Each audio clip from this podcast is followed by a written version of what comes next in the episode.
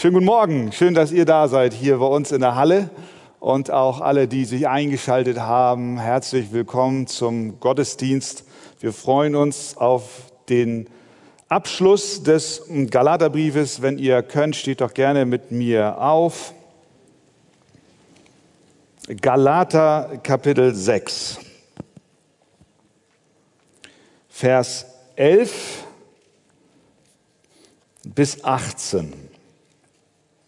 Galater 6, 11 bis 18.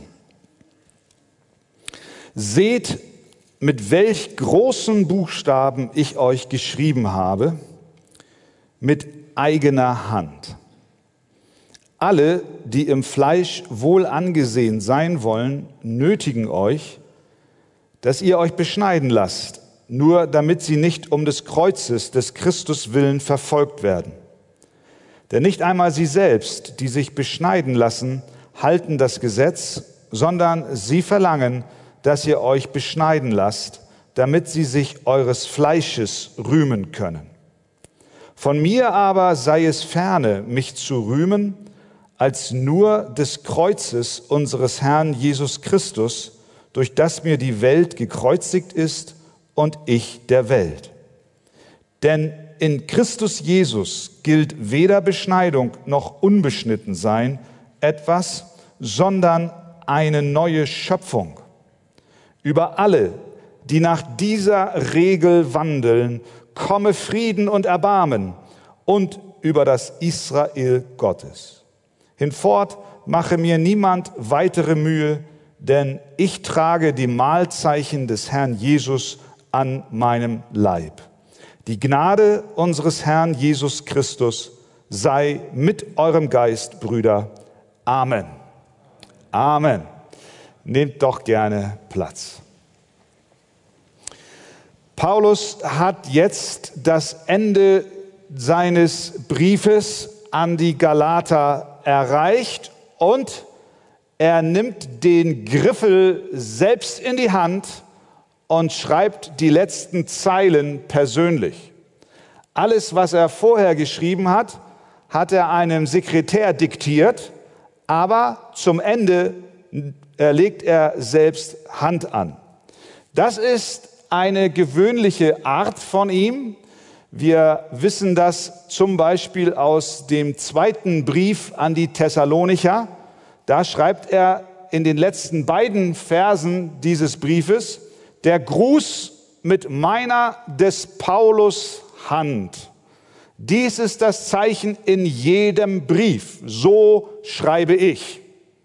Und dann schließt er ab mit die Gnade unseres Herrn Jesus Christus sei mit euch allen. Mit seiner eigenen Handschrift hat er somit einen fälschungssicheren Nachweis gebracht, dass jeder, der es liest, weiß, das ist tatsächlich von Paulus. Erkennbar an dem, wie er die letzten Verse selber zu Papier gebracht hat. Und hier jetzt im Galaterbrief macht er dasselbe. Er nimmt den Griffel in die Hand, Vers 11, seht, mit welch großen Buchstaben ich euch geschrieben habe mit eigener Hand und könnte normalerweise dann, so hätte er es den Thessalonichern, bei den Thessalonichern getan, gleich zu Vers 18 springen. Die Gnade unseres Herrn Jesus Christus sei mit eurem Geist, Brüder. Amen. Aber das macht er nicht. Wir können sagen, in Vers 11 setzt er zur Landung an. Aber bevor er diesen Touchdown erlebt, startet er noch mal durch. Ich habe es erlebt. Mit dem Chor waren wir irgendwann vor ein paar Jahren in äh, Stuttgart. Evangelium für unser Land. Spätabends, damals flog man noch Flugzeug. Wir alle in irgendeinem so Billigflieger rein, Neben mir, ich werde es nie vergessen, ein junger Auszubildender von der Firma Vielmann hier in Plön. Der arme Kerl, der war den ganzen Flug über bleich, dann waren so ein paar Turbulenzen und ihm ging's nicht gut und ich habe ihm Mut zugesprochen und mich ihm, mit ihm unterhalten. Und der Pilot setzt zur Landung an. Wir sahen noch, ich weiß noch genau, links war, wir kamen von über Osten so rein. Wir sahen noch die, die, die Skyline und das Flugzeug kam runter und man bereitet sich vor, man sah schon die Baumwipfel und alles war ganz normal und auf einmal gibt der Pilot voll Schub. Und der Kerl neben mir, ich weiß nicht, ich habe ihn danach nicht mehr gesehen. Die Tüten haben nicht gereicht. Das Ding ging aber, du wirst in den Sitz gedrückt. Habt ihr das schon mal erlebt? So, so ein Durchstarten. Man gut, dass der Pilot das gemacht hat, weil damals stand tatsächlich eine Maschine noch auf der Landebahn, die war noch nicht weggefahren. Und das sah der ziemlich zu, zu spät, aber nicht zu spät. Und er hob nochmal an. Und das macht Paulus hier mit uns heute. Schnallt euch an. Vers 11, er setzt zur Landung an. Wir denken, naja, er nimmt wieder den Griffel. Seht, mit welchen Buchstaben ich euch geschrieben habe mit eigener Hand. Und dann denken wir, die Gnade unseres Herrn Jesus Christus sei mit euch allen. Amen. Aber denkst du, da steht jetzt kein Flugzeug quer auf der Fahrbahn, aber es ist, als ob ihm noch einmal etwas in den Sinn kommt, von dem er unbedingt möchte, dass wir das noch einmal aufnehmen. Er geht noch mal hoch und er kreist noch einmal über diese eine alles entscheidende und im gesamten Galaterbrief ja in seinem ganzen Leben dominierende Wahrheit. Er führt uns noch einmal zum Kreuz von Golgatha. Vers 14 der Kern und der Zentrum nicht nur dieses Abschnitts, sondern des gesamten Briefes von mir, schreibt er, aber sei es ferne, mich zu rühmen als nur des Kreuzes unseres Herrn Jesus Christus. Ich habe nur eine Botschaft, hat er den Galatern, den Korinthern gesagt. Als ich zu euch kam, habe ich euch zuallererst verkündigt, dass Christus gestorben ist. Und auch hier ist der Kern und wesentliche Inhalt des Briefes der Aufruf an uns und an die Galater, dass wir uns allein des Kreuzes Jesu Christi rühmen. Ja, wie kann das gemeint sein? Wo doch das Kreuz ein so furchtbares Hinrichtungs- Instrument war. Niemand käme auf die Idee, heute zu sagen, ich rühme mich des elektrischen Stuhls oder der Guillotine. Was bedeutet es, sich einer Sache zu rühmen? Wenn wir uns einer Sache rühmen, dann loben wir diese Sache überschwänglich und voller Nachdruck. Letztlich ist es nichts anderes als ein Ausdruck davon, worauf wir unser Vertrauen und unsere Hoffnung und unsere Zukunft setzen. Niemand kann in dich hineinkriechen und die Quelle deiner Zuversicht und Hoffnung herausfinden. Alles, was wir tun müssen, ist nur einander zuhören. Wenn du dem Nächsten zuhörst, dann dauert es nicht lange, dann weißt du, was ihn wirklich beschäftigt, was der Antrieb für sein Leben ist.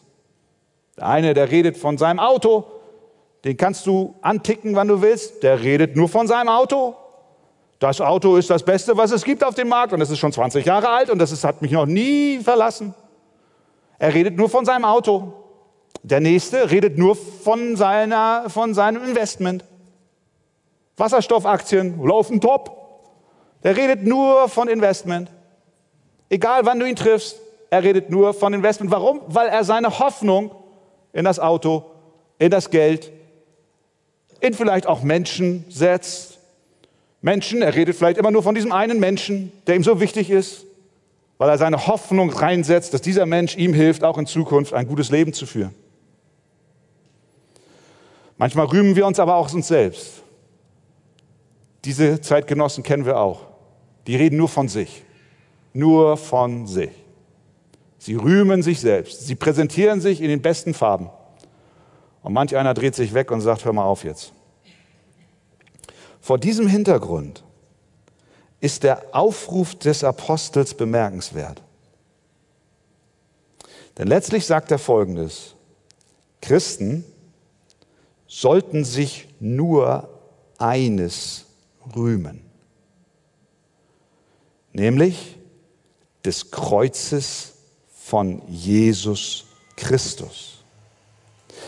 Will sagen, wir als Gläubige sollen das Kreuz allein als Quelle unserer Hoffnung und Zuversicht haben. Für mich, sagt er, sei es ferne, mich zu rühmen, als nur des Kreuzes unseres Herrn Jesus Christus. Und hier stellt er sich in kompletten Kontrast zu den Gesetzeslehrern, mit denen er sich den ganzen Brief über auseinandersetzt. Denn sie, durch ihre Lehre von der Gesetzlichkeit und von der Erfordernis, dass wir uns Werken hingeben müssen, um vor Gott gerecht zu sein, ihre Lehre führt zu nichts anderes als zu einem Ruhm, aber nicht dem Ruhm, den wir haben sollen als lebendige Christen. Sie haben sich gerühmt über die Leute, die sie in ihre Anhängerschaft hineinziehen konnten. Sie haben sich gerühmt darüber, wie viele Bekehrte sie in den Gemeinden hatten, die ja jetzt sich beschneiden lassen. Das schreibt er hier in Vers 13. Denn nicht einmal sie selbst, die sich beschneiden lassen, halten das Gesetz, sondern sie verlangen, dass ihr euch beschneiden lasst. Warum? Damit sie sich eures Fleisches rühmen können. Das war ihr Ruhm, andere zu überzeugen. Und dann kommt er und sagt, aber ich rühme mich nichts anderes, anderem als nur des Kreuzes unseres Herrn Jesus Christus. Und das, ihr Lieben, das war, das war, das war, das war sein Leben. Der Mann, der war erfüllt von der Wahrheit vom Kreuz Jesu Christi. Das macht er im Galaterbrief an vielen Stellen. Galater 3, Vers 1. O ihr unverständigen Galater, wer hat euch verzaubert, dass ihr der Wahrheit nicht gehorcht? Euch, denen Jesus Christus als unter euch gekreuzigt vor die Augen gemalt worden ist. Er schreibt in Galater 1, Vers 4, der Christus, der sich selbst für unsere Sünden gegeben hat. Er schreibt in Galater 2, Vers 20, ich bin mit Christus gekreuzigt. Und nun lebe ich aber nicht mehr ich selbst, sondern Christus lebt in mir. Was ich aber jetzt im Fleisch lebe, das lebe ich im Glauben an den Sohn Gottes, der mich geliebt und sich selbst für mich hingegeben hat. Wie hat Christus sich hingegeben? Am Kreuz. Galater 3:13. Christus hat uns losgekauft von dem Fluch des Gesetzes, indem er ein Fluch wurde um unsretwillen. Denn es steht geschrieben, verflucht ist jeder, der am, am Holz hängt. Wenn du damals Paulus oder die Menschen gefragt hättest, sag mal, wofür steht Paulus? Hätten sie gesagt, für das Kreuz. Wovon redet er die ganze Zeit? Vom Kreuz. Er war bekannt für die Predigt vom Kreuz. Und deswegen fliegt er noch mal eine Runde und sagt: Hey, hey, hey, jetzt noch mal, schaut noch mal, schaut noch mal zum Kreuz. Warum? Warum rühmt Paulus und warum sollen wir das Kreuz rühmen? Das ist die Frage. Was macht das Kreuz so besonders? Ist es das wertvolle Holz, an dem unser Herr hing? War es so handwerklich fein gearbeitet, als dass man daraus ein Kunstwerk machen könnte? Und voller Staunen vor der handwerklichen Kunst steht? Sicher nicht. Es war ein elendes Stück Holz, was die Römer zusammengenagelt haben, um Verbrecher daran zu kreuzigen. Die, das Rühmen des Kreuzes ist uns nicht aufgetragen, weil das Kreuz so schön aussieht, sondern weil das Kreuz eine Botschaft hat. Wir können sagen, das Kreuz predigt. Das Kreuz verkündigt Wahrheit. Und weil es diese Wahrheit Gottes verkündigt, deswegen sollen wir, dürfen wir, ja und werden wir, wenn wir die Wahrheit Gottes dann im Glauben annehmen, werden wir auch uns des Kreuzes rühmen. Weil es einfach zu viel mit dir und mir zu tun hat. Dein ganzes Leben hängt vom Kreuz ab. Es kann uns gar nicht kalt lassen sondern wenn wir begreifen, welche Botschaft das Kreuz uns sendet, dann werden wir von Herzen erfüllt sein und unser Mund geht über von dem, was am Kreuz geschah. Was ist es denn, was das Kreuz verkündigt? Nun, es verkündigt, es heroldet, es predigt uns, dass wir allein aus Gnade durch den Glauben an Jesus Christus vor Gott gerechtfertigt werden. Das ist die Predigt des Kreuzes. Es lehrt uns, dass der Preis, der für die Versöhnung von Mensch und Gott aufgrund unserer Sünde so hoch war, dass Gott seinen Sohn sandte, damit er für uns stirbt und damit wir seine Gerechtigkeit, die er erworben hat für uns, die wir nicht haben, uns zurechnet, so wir denn an diesen gekreuzigten glauben. Das Kreuz verkündigt uns, dass wir nicht mehr Werke tun müssen. Das ist das Thema des gesamten Galaterbriefes. Wir brauchen nichts mehr hinzuzufügen, sondern Christus hat alles bezahlt. Ja, da kannst du doch danken, oder? Ja. ja. Das Kreuz lehrt uns die Versöhnung mit Gott, die einzige Hoffnung der Menschheit, die Vergebung unserer Sünden, das Geschenk der Gabe des ewigen Lebens das Kreuz verkündigt dir deine Rettung, deine Erlösung. Deine ewige Zukunft ist gesichert durch das Kreuz von Jesus Christus. So wie damals Israel, als sie von der Plage dieser Giftschlangen heimgesucht wurden und so viele gebissen wurden, alle starben sie verzweifelt waren, wie sie aus diesem Desaster herauskommen und Mose auch nicht mehr wusste, was jetzt los ist. Und Gott zu ihm sprach, schaffe eine, eine, eine, eine Schlange aus, aus Bronze und richte sie auf und alle, die zu dieser Schlange blicken, die werden gerettet. Die werden gerettet. Und die Menschen taten es und sie durften leben. Das ist die Botschaft vom Kreuz. Es ist unser Lebenselixier. Es ist unser Ein und alles. Und deswegen wollen wir uns nichts anderem rühmen als das Kreuz von Jesus Christus allein. Was verkündigt das Kreuz noch? Es verkündigt uns die Lehre von dem stellvertretenden Tod Jesu Christi. Der Sohn Gottes starb an unserer Stelle. Denn er, das ist Gott, hat den, der von keiner Sünde wusste, das ist Jesus, für uns zur Sünde gemacht, damit wir in ihm zur Gerechtigkeit Gottes würden. Wo geschah das? Am Kreuz. Jesaja 53, wir haben es am Karfreitag gelesen, doch er, Jesus, wurde um unserer Übertretungen willen durchbohrt. Wo? Am Kreuz. Wegen unserer Missetaten zerschlagen. Wo? Am Kreuz. Die Strafe lag auf ihm. Wo? Am Kreuz. Damit wir Frieden hätten. Frieden mit Gott. Das Kreuz predigt. Es ruft.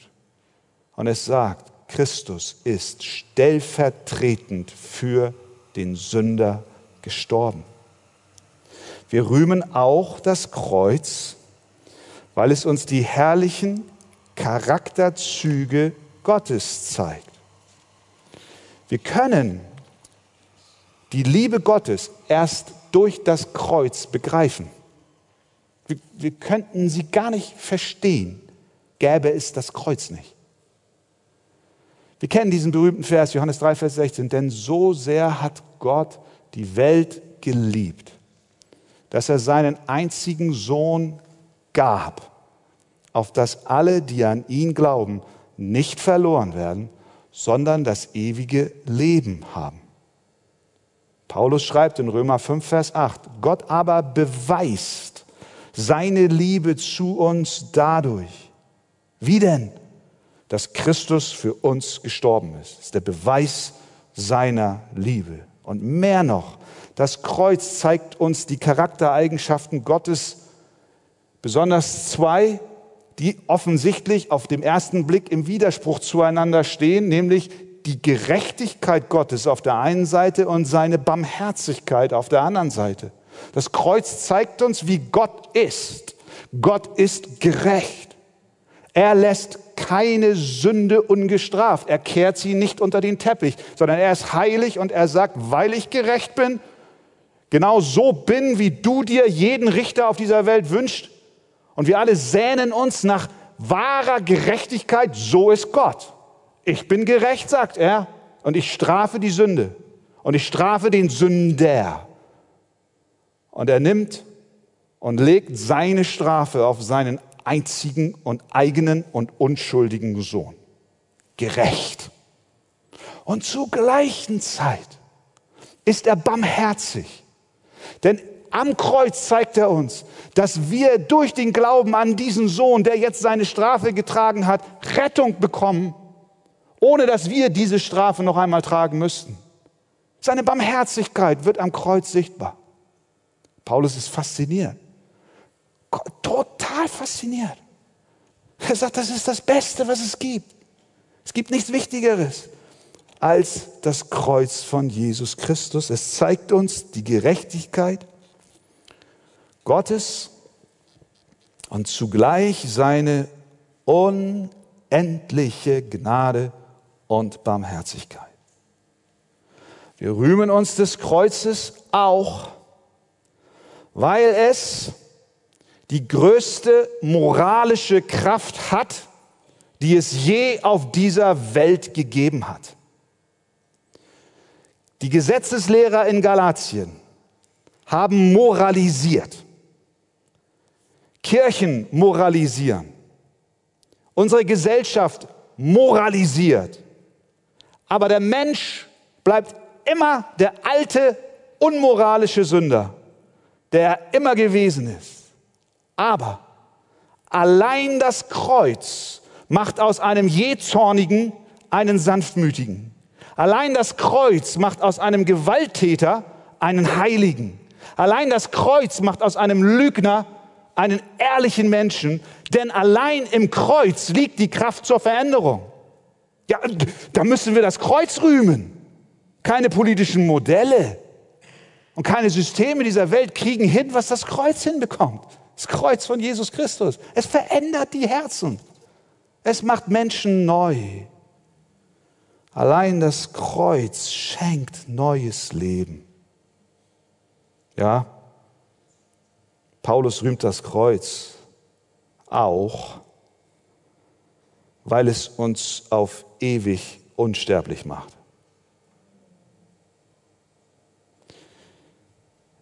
Durch das Kreuz und die Auferstehung geht der Tod zugrunde und ist für immer besiegt. Das Kreuz bedeutet den Tod für den Tod. Denn der Tod ist nicht das Ziel des Kreuzes, sondern das Leben. Denn nach der Kreuzigung kam die Auferstehung. Es entstand neues Leben, Auferstehungsleben. Paulus nimmt darauf Bezug in Vers 15. Denn in Christus Jesus, schreibt er, gilt weder Beschneidung noch Unbeschnittensein etwas, sondern eine neue Schöpfung. Durch das Kreuz und die Auferstehung ist eine Schöpfungskraft in uns hineingelegt worden durch den Glauben, die neues Leben hervorbringt, einen neuen Menschen in uns kreiert, den Geist Gottes in uns hineinpflanzt, der uns ein ewiges Leben vererbt.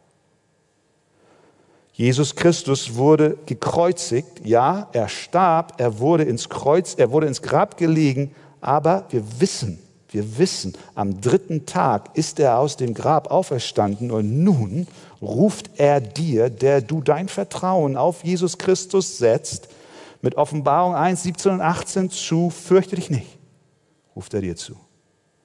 Ich bin der Erste und der Letzte und der Lebende und ich war tot. Und siehe, ich lebe von Ewigkeit zu Ewigkeit. Der lebendige Christus ist nun, Offenbarung 3.14, der Ursprung der Schöpfung Gottes. Neues Leben, neues Leben, ewiges Leben. Für dich, für dich. Wie ist das möglich? Durch das Kreuz und die Auferstehung. Und jetzt sagt Jesus, er ruft es dir, er ruft es der Kirche, er ruft es der Welt zu, Offenbarung 21.5, siehe, ich mache alles neu. Wie ist das möglich? Durch das Kreuz.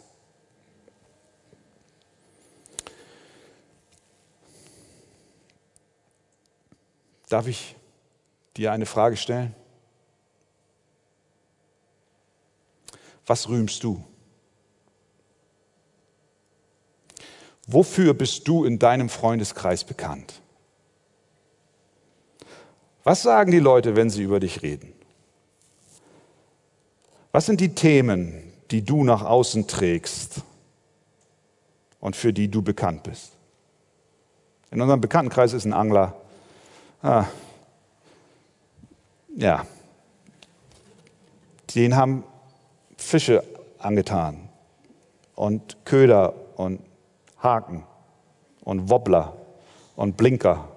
Ja, nichts gegen Angler. Also ich habe es auch schon gemacht. Mein Sohn auch so. Das ist schön. Auch im Urlaub, das ist entspannt. Aber der, der junge Mann, der, von dem ich jetzt rede, ich nenne keine Namen, den kannst du nachts aufwecken, der spricht sofort vom Fisch. Ich glaube, der riecht sogar nach Fisch. Der ist bekannt. In, seiner ganzen Bekannten, in seinem ganzen Bekanntenkreis, das ist der Angler. Wofür bist du bekannt? Redest du eigentlich nur über dein Studium, deine Ausbildung? Ja, gibt es auch. Professor X, Professorin Y, Prüfungen, Lehrpläne, Semesterarbeiten. Bist du bekannt dafür, dass du über dein Gehalt redest? Ja, natürlich äh, nicht wirklich in Zahlen. Das macht man bei uns in Deutschland. Man redet nicht über die Summe des Gehaltes, aber, aber man weiß, du redest sehr gerne über dein Einkommen, über den Sport.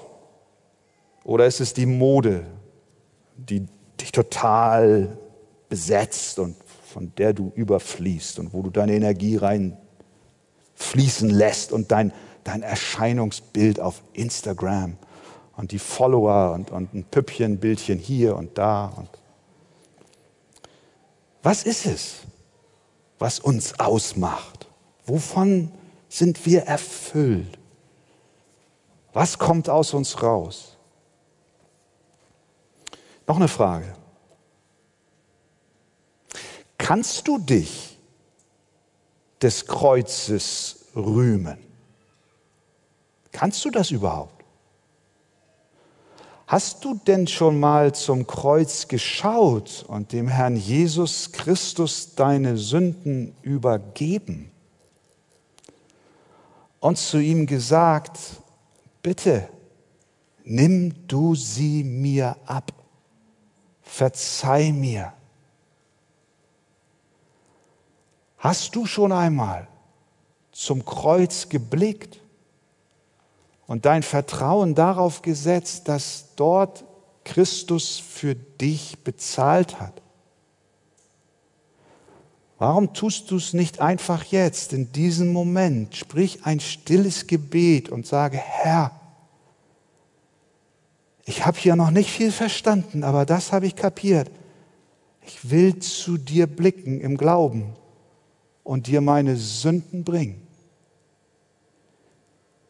Mit deinem Herzen willst du dich ihm zuwenden und in Anspruch nehmen, dass er für dich bezahlt hat. Wenn du das tust, mein lieber Freund, dann wirst du das Kreuz rühmen. Vorher nicht. Nun, hier in unserem Vers gibt es noch zwei weitere Kreuze. Spurgeon hat zu diesem Text einmal gesagt, dass er beim Lesen dieses Textes in seinem inneren Auge Golgatha sieht, in der Mitte der gekreuzigte Christus und dann zwei weitere Kreuze. Und das eine Kreuz ist das, was wir in Vers 14 in der Mitte des Verses finden. Paulus schreibt, von mir aber sei es ferne, mich zu rühmen, als nur des Kreuzes unseres Herrn Jesus Christus, durch das mir die Welt gekreuzigt ist. Sehen wir das? Da ist Christus in der Mitte und er hat unser Heil bewirkt. Und dann schreibt Paulus von einem zweiten Kreuz, an dem offensichtlich ihm die Welt gekreuzigt ist. Da hängt die Welt am Kreuz. Durch das Kreuz wird uns, die wir glauben an Jesus Christus, ein zweites Kreuz aufgerichtet, an dem nun die Welt hängt. Es ist die Welt, die ihren Schöpfer, ihren Herrn, ihren Heiland an das Kreuz geschlagen hat. Es ist die Welt, die mit ihrer Sünde prahlt, die triumphierend umherläuft und Gott nun für tot erklärt, weil der hängt ja jetzt am Kreuz. Und es ist dieselbe Welt, die nicht merkt, dass sie selbst am Kreuz hängt. Für alle die, die Christus glauben. Da ist ein Kreuz. Ein zweites.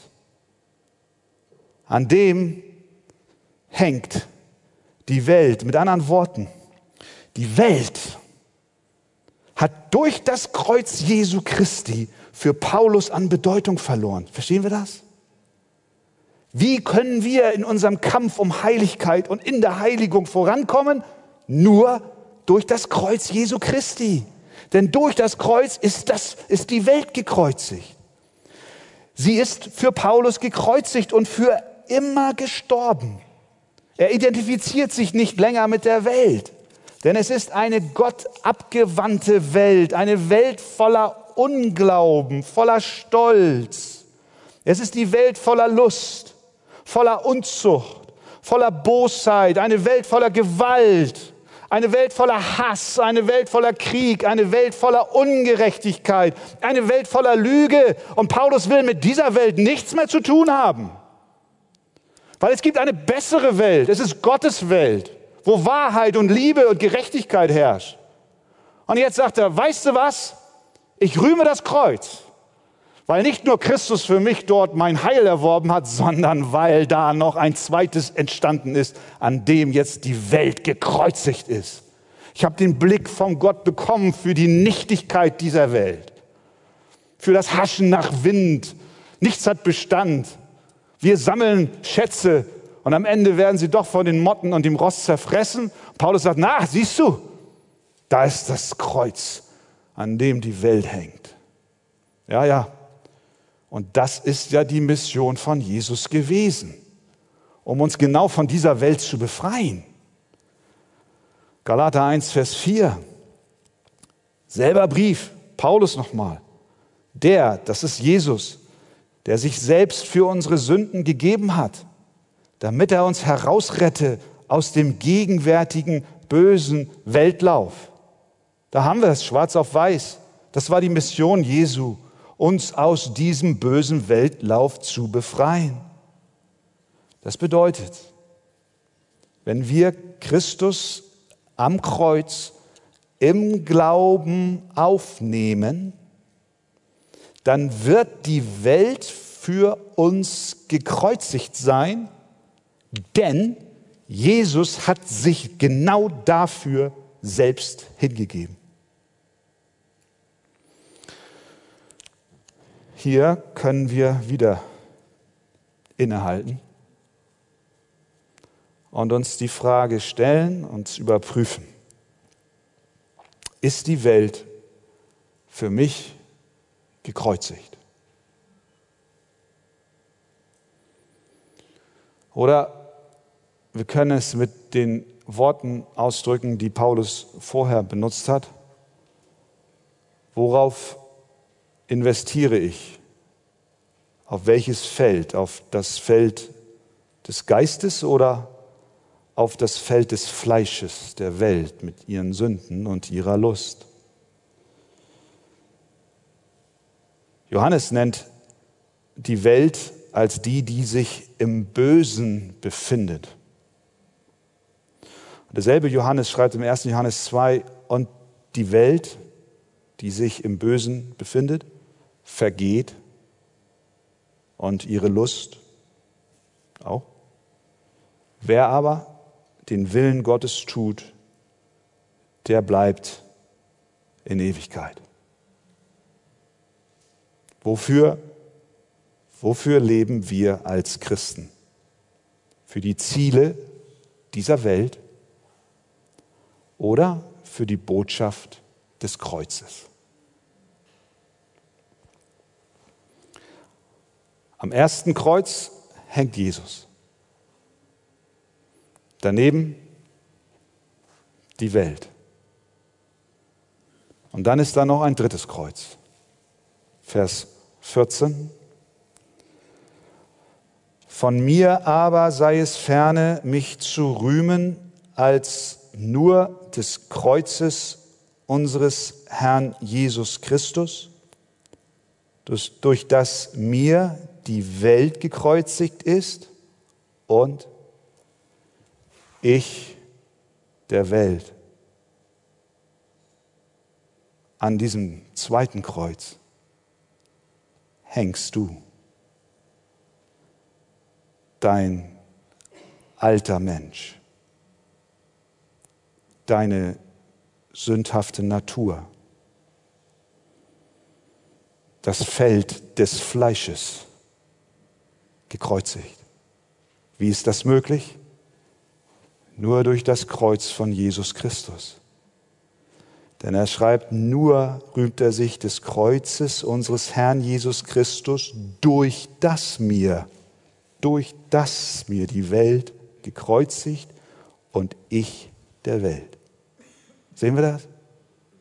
Das bedeutet, ihr Lieben, wenn wir Christus folgen, unseren Vertrauen auf ihn setzen, dann haben wir ein wunderbares Kreuz, was unsere Sünden vergibt und uns reinwäscht von all unserer Ungerechtigkeit. Wir haben Hoffnung auf ewiges Leben, Rechtfertigung allein aus Gnade durch den Glauben.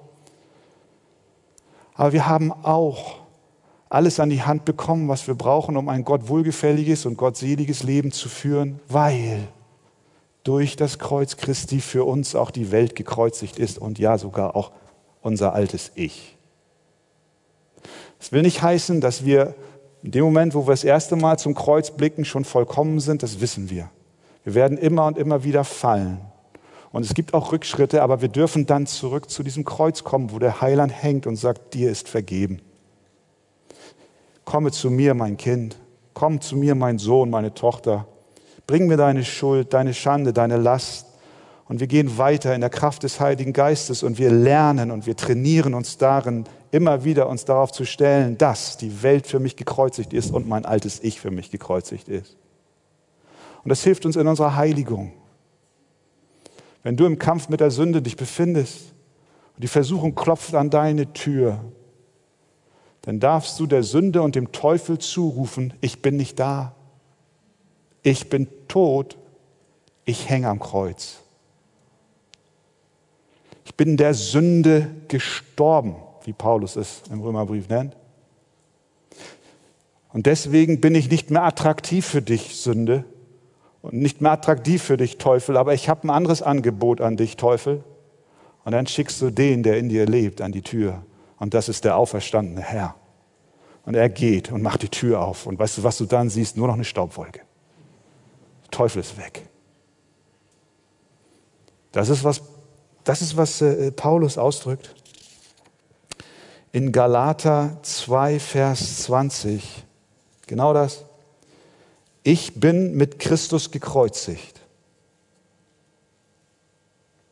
Und nun lebe ich, aber nicht mehr ich selbst, sondern Christus lebt in mir. Und den schicken wir an die Tür. Amen. Wir rühmen also in dreifacher Weise die Herrlichkeit der Botschaft vom Kreuz. Jesus Christus ist für uns gestorben. Die Welt ist gekreuzigt und unser altes Ich ist gekreuzigt. Das war Paulus nochmal wichtig. Deswegen ist er durchgestartet, hat noch eine Runde um das Kreuz gedreht und jetzt setzt Captain Paulus zur Landung an. Er landet jetzt endgültig. Fasten your seatbelt. Und er ruft dir, der du jetzt diese Worte hörst und denkst, naja, ich brauche, ich brauche Hilfe. Weil wenn du auf dich schaust, du das Gefühl hast, in diesem Kampf um die Heiligung viel zu oft zu versagen. Aber er ruft dir jetzt zu über alle, Vers 16, schaut rein, über alle, die nach dieser Regel wandeln. Komme Frieden und Erbarmen. Halleluja. Und über das Israel Gottes. Das ist eine eigene Predigt, die schaffen wir jetzt nicht. Über dich, du geliebtes Kind Gottes, komme Frieden und Erbarmen. Was können wir Größeres uns an unserer Seite wünschen als den Frieden und das Erbarmen Gottes? Und Paulus endet diesen Brief so, wie er ihn begonnen hat. In Vers 1, Kapitel 1, 3 schreibt er, Gnade sei mit euch und Friede von Gott, dem Vater und unserem Herrn Jesus Christus. Und er endet mit der Gnade. Er spricht dir Frieden und Erbarmen zu. Und Vers 18, auch die Gnade. Die Gnade unseres Herrn Jesus Christus sei mit eurem Geist, Brüder und Schwestern. Und dann ruft er, Amen. Touchdown. Wir sind da. Es ist Gnade allein. Kein Werk, das uns rettet. Es ist Christus allein. Es ist durch Glauben allein. Diese Gnade, die Gott uns gibt, und das haben wir auch verstanden, ist keine billige. Dass wir uns zurücklehnen, die Füße hoch, egal was ist los, sondern es ist eine teure. Wir haben begriffen, sie ist nur möglich, weil Gott seinen eigenen Sohn nicht verschont hat. Und diese Liebe Gottes zu uns, sie treibt uns zu einem Leben in der Heiligung, was zuletzt auch bedeutet, dass wir uns des Kreuzes rühmen. Ist dein Leben in dieser Gnade verwurzelt. Schaust du allein zum Kreuz von Jesus Christus, um Zufriedenheit und Glück und Hoffnung in deinem Leben zu erlangen? Schau und blicke zum Kreuz. Und wenn dem so ist, dann kannst du auf dieser Gnade bauen. Die Gnade unseres Herrn Jesus Christus sei mit eurem Geist. Amen.